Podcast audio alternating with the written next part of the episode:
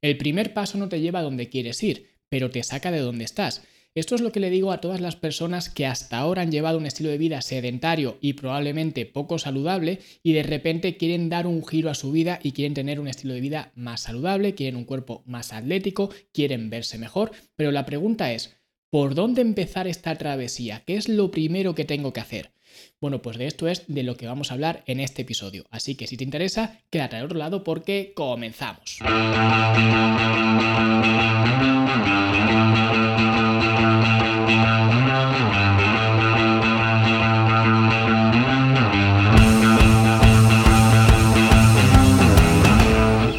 Lo primero que deberías hacer si lo que quieres es mejorar tu forma física es saber cuál es tu situación actual, porque en función de tu situación actual eso te dará la pista para saber cómo tienes que actuar. Y para saber cuál es tu situación actual, te invito a que hagas completamente gratis el test del perfil metabólico, que lo puedes hacer desde fitnesslanube.com. Este test simplemente es una revisión de tu estilo de vida actual y en función de cuál sea ese estilo de vida, te dará las pistas que puedes tomar para que puedas mejorar ese estilo de vida siempre dependiendo de cuál sea tu situación actual, porque esto es muy importante. Al final, para llegar a donde queremos ir, lo primero es saber dónde estamos, porque si no sabemos dónde estamos, ¿cómo vamos a llegar allí donde queremos ir? Así que te invito a que hagas este test, fitnesslanube.com, y ahí podrás descubrir cuál es tu perfil metabólico. Y ahora sí vamos a hablar sobre cómo mejorar, cómo moldear nuestro estilo de vida, porque si hacemos una reducción muy simplista, podríamos decir que mejorar nuestro estilo de vida simplemente es cuestión de comer menos y movernos más.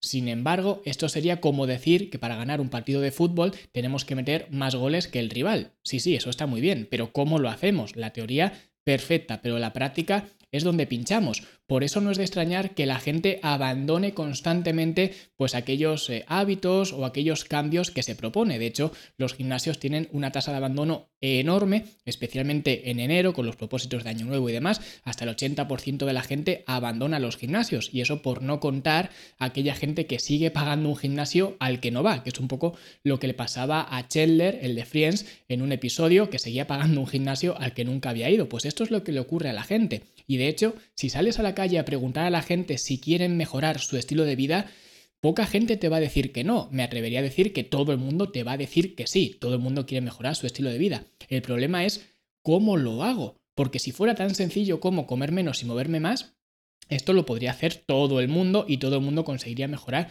su estilo de vida. Sin embargo, vemos que esto no es así.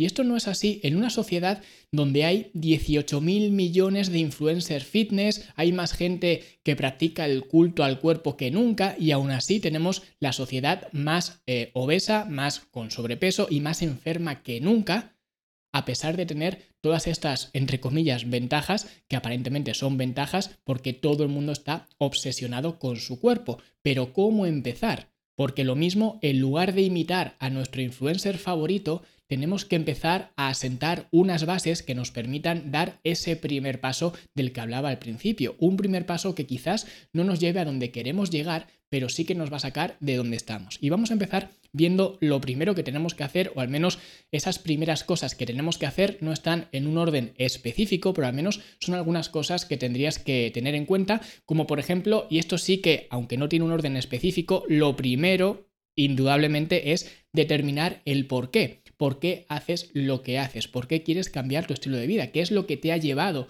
a tomar esa, esa decisión, porque al final esto es un concepto importante, porque si no hay una razón, no vas a hacerlo. Y es muy triste que la gran mayoría de personas no tiene un motivo por el cual levantarse por la mañana, y esto para mí es lo más triste que hay, porque solamente cuando encuentras un por qué podrás descubrir un cómo. Así que pregúntate a ti mismo por qué haces lo que haces, o al menos por qué quieres darle un cambio a tu vida. Porque tienes que tener en cuenta, y esto se lo digo a todo el mundo, es un cambio radical que tienes que dar en tu estilo de vida. Ten en cuenta que si llevas 20, 30 o 15 años, da igual, los años que sean, haciendo ciertas cosas, cambiar esas cosas te va a costar trabajo, porque a los seres humanos no nos gusta cambiar, nos gusta lo predecible, nos gusta mantenerlos igual.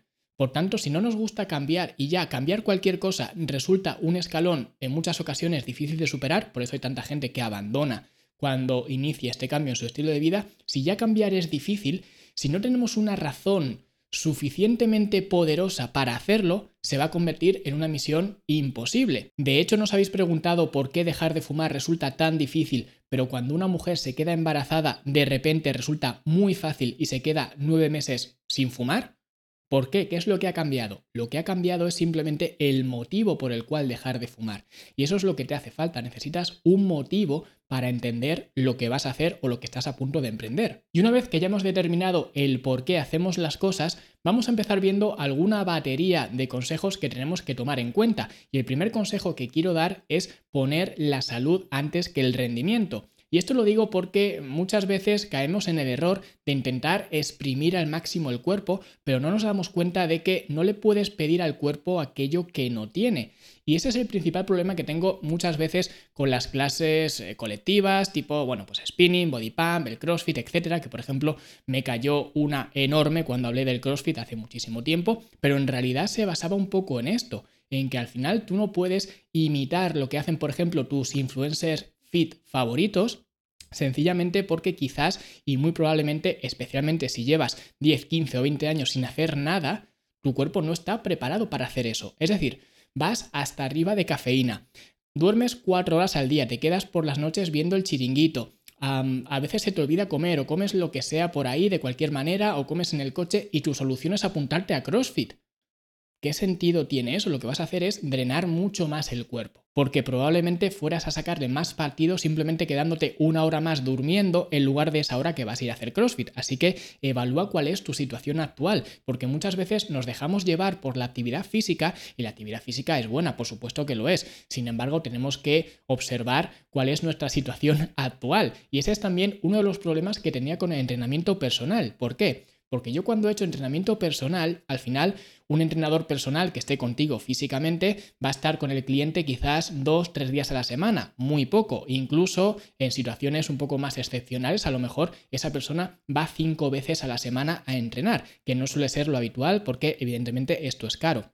En cualquier caso, vamos a suponer que una persona va con un entrenador personal una hora durante cinco días a la semana. ¿Qué supone eso en el transcurso de la semana, en el tiempo total? Si hacemos la cuenta, eso supone un 3% del tiempo. ¿Qué significa esto? Que tú no puedes solucionar o no puedes arreglar tu estilo de vida simplemente centrándote en el 3% del tiempo.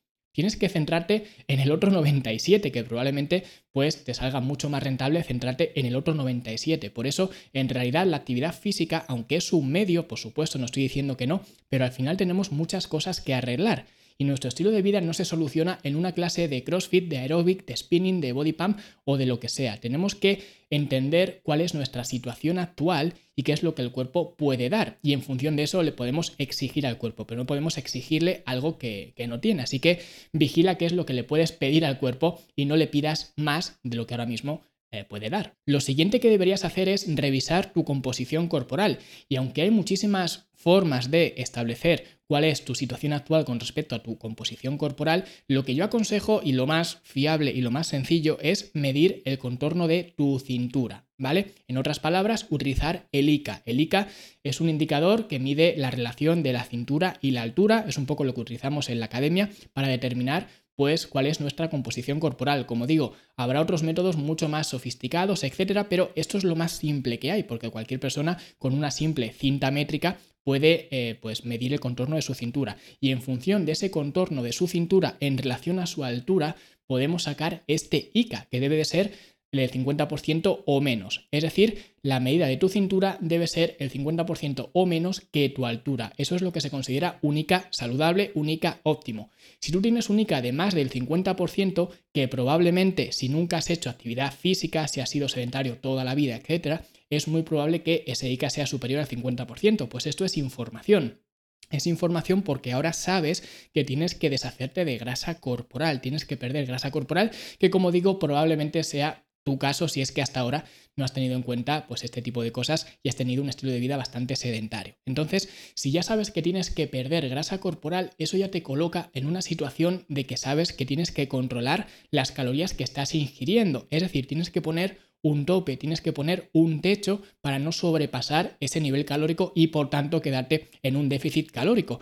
Y ya como lo hagas depende de ti. Puedes contar calorías, puedes contar macros. Nosotros en la academia, por ejemplo, trabajamos con planes de alimentación, que a mi modo de ver es la forma más simple y más práctica y más efectiva que hay, porque además ya he hablado en otros episodios acerca de contar macros, incluso contar calorías, etcétera, y para mí los planes de alimentación es lo mejor que hay y es lo que utilizamos, pero al fin y al cabo puedes utilizar el método que tú quieras. Al final se trata de poner un techo sobre el cual no superar esa ingesta calórica, porque si sabes que tienes que tener un déficit calórico, este ICA te va a determinar pues ese punto de partida y saber que tienes que tener un déficit calórico y para ello tienes que vigilar las calorías que consumas. El método que utilices ya depende un poco de ti, pero que sepas que tienes que ponerle un techo a la ingesta de alimentos que estás consumiendo. Y el siguiente consejo que siempre le doy a las personas que están a punto de empezar un cambio en su estilo de vida es centrarse en construir, no en destruir. Esto, como digo, es algo que siempre repito y de hecho esto conforma el título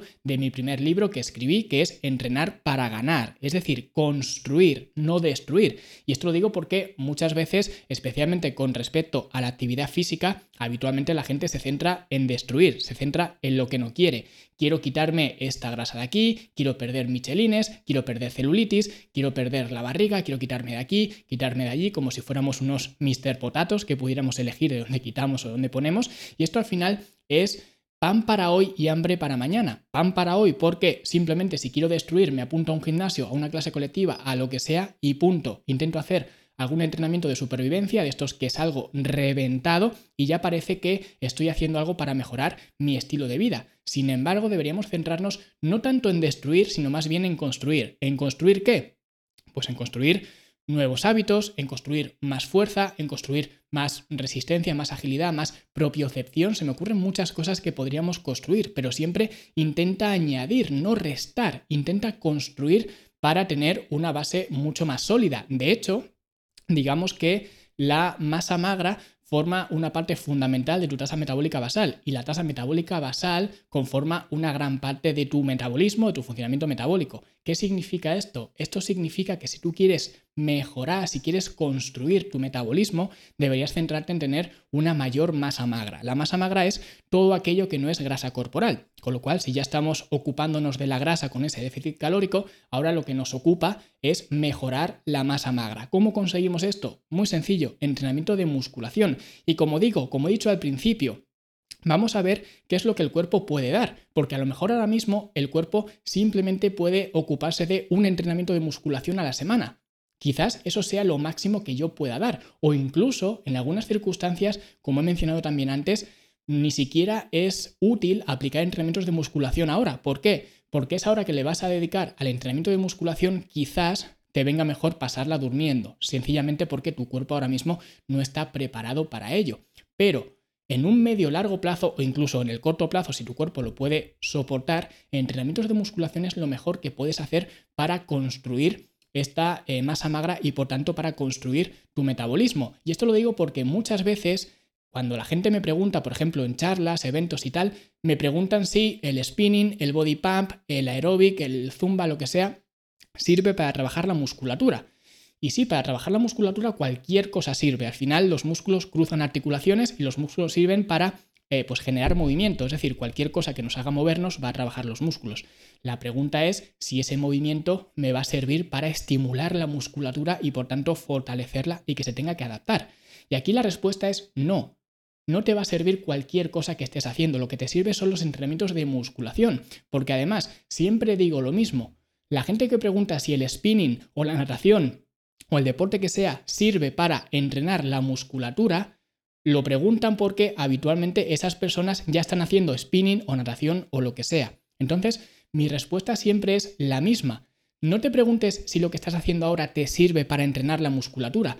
Pregúntate ¿Qué no estás haciendo ahora que te pudiera servir para mejorar tu musculatura? Y en este caso, el entrenamiento de musculación es lo mejor para construir. Lo siguiente que deberías revisar es tu exposición a las toxinas, porque de hecho el cuerpo tiene mecanismos suficientes como para lidiar con estas toxinas. Pero al final, si esas toxinas superan los mecanismos de tu cuerpo de eliminar estas toxinas, es cuando te intoxicas. Con lo cual al final la toxicidad que pueda tener tu cuerpo se debe simplemente a una simple resta. Básicamente las toxinas que entran por las toxinas que salen. ¿Y cómo salen estas toxinas? Muy sencillo, salen principalmente por el sudor y por las secreciones como la orina o las heces. Esto significa que los males menores que tenemos, como por ejemplo el estreñimiento, que digo que es un mal menor simplemente porque es un mal muy común, como la obesidad o el sobrepeso, que lo estamos viendo como algo normal, lo estamos normalizando sencillamente porque casi todo el mundo tiene sobrepeso.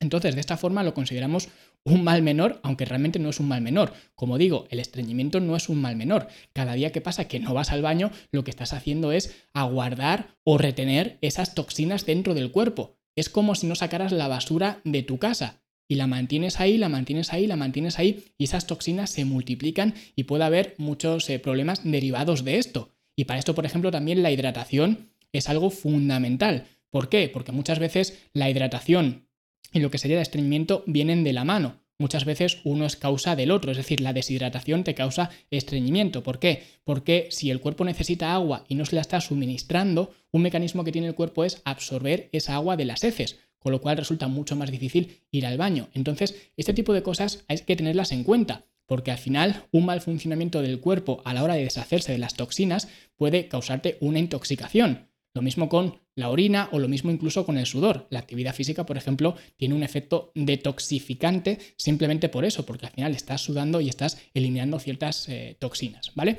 Y luego también intentar reducir al máximo las toxinas que metamos en el cuerpo, como por ejemplo, pues yo que sé, meter un filtro de aire en casa, ¿vale? Para filtrar el aire, usar productos más eh, naturales, ¿vale? La cosmética, por ejemplo, mucha gente no se da cuenta, pero la piel es el órgano más grande del cuerpo, con lo cual lo que le pongas en la piel, la piel lo va a absorber. Y hay que tener cuidado con lo que estamos poniendo en la piel, ¿vale? Los metales pesados, por ejemplo, en los pescados, hay que tener cuidado con todo esto. Y por supuesto, cafeína, alcohol, nicotina, y otras sustancias, por ejemplo, derivadas del tabaco o incluso otras drogas recreativas, todo esto al final genera unas toxinas que tenemos que reducir. Así que pues revisa cuál es tu exposición actual a las toxinas e intenta reducirlas al máximo posible. Y por último, otra cosa que recomiendo a todo el mundo es crear estructura. Cuanta más estructura, mejor. Y de hecho en la academia la primera fase en la que trabajamos es precisamente una fase de estructura. ¿Por qué una fase de estructura? Sencillamente por eso, porque nos ayuda a estructurar nuestro día a día. Y cuanta más estructura le demos al cuerpo, mejor. ¿Y qué quiero decir con estructura? Pues estoy hablando de estructurar tus horarios, tus horarios de sueño, de hora de levantarte, hora de acostarte, horarios de comidas, etc. Porque una de las cosas que me gusta mucho de los ayunos intermitentes, y eso que ya he hablado en muchas ocasiones de los ayunos intermitentes y no soy especialmente fan de ellos, pero una de las cosas que sí me gusta es que los ayunos dejan muy claras las normas y te dicen, en estas horas puedes comer y en estas horas no. Y esto mucha gente no lo hace, especialmente cuando no siguen ayunos intermitentes, sencillamente porque la gente tiene sus horarios de comer, pero si luego pica algo entre horas, pues no pasa nada. Mientras que no sobrepasen mis calorías y tal, y no, tenemos que fijar reglas, tenemos que fijar estructura. Tú tienes tus horarios de comer, y al igual que si hicieras ayunos intermitentes, si no es tu hora de comer, no comes. Y punto. Y si haces cuatro o cinco comidas al día, vas a comer en esas cuatro o cinco veces, pero no vas a comer entre medias. Que muchas veces la gente me escribe, no, ¿y qué pasa si me tomo una fruta? ¿O qué pasa si me tomo un chicle sin azúcar o lo que sea? Simplemente por intentar meter algo. Si lo que tienes que hacer es acostumbrar al cuerpo a que no va a haber nutrientes salvo en las horas que vas a comer. Cuatro o cinco comidas es lo que yo suelo recomendar, pero ya digo, al final tenemos que acostumbrarnos a tener cierta estructura. ¿Por qué?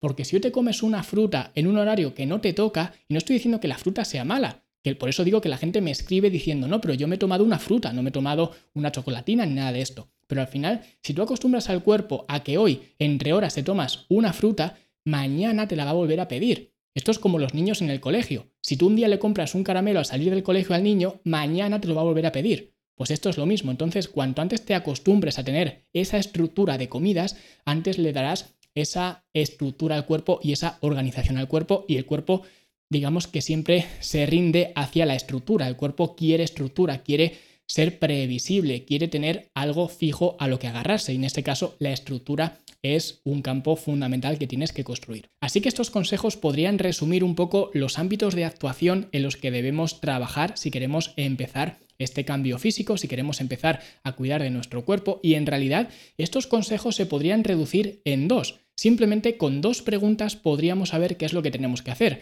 ¿Cuáles son estas dos preguntas? Muy sencillo. La primera pregunta, ¿qué es lo que podría añadir hoy a mi vida para mejorar mi estilo de vida? ¿Qué podría añadir? ¿Un litro más de agua al día? ¿Qué podría añadir? ¿Una hora más de sueño al día? ¿Qué podría añadir? ¿Apuntarme a un gimnasio, hacer entrenamientos de musculación? Lo que sea, da igual. ¿Qué podría añadir hoy que pudiera mejorar mi estilo de vida? Y lo mismo al revés. ¿Qué podría quitar de mi vida hoy que pudiera mejorar mi estilo de vida?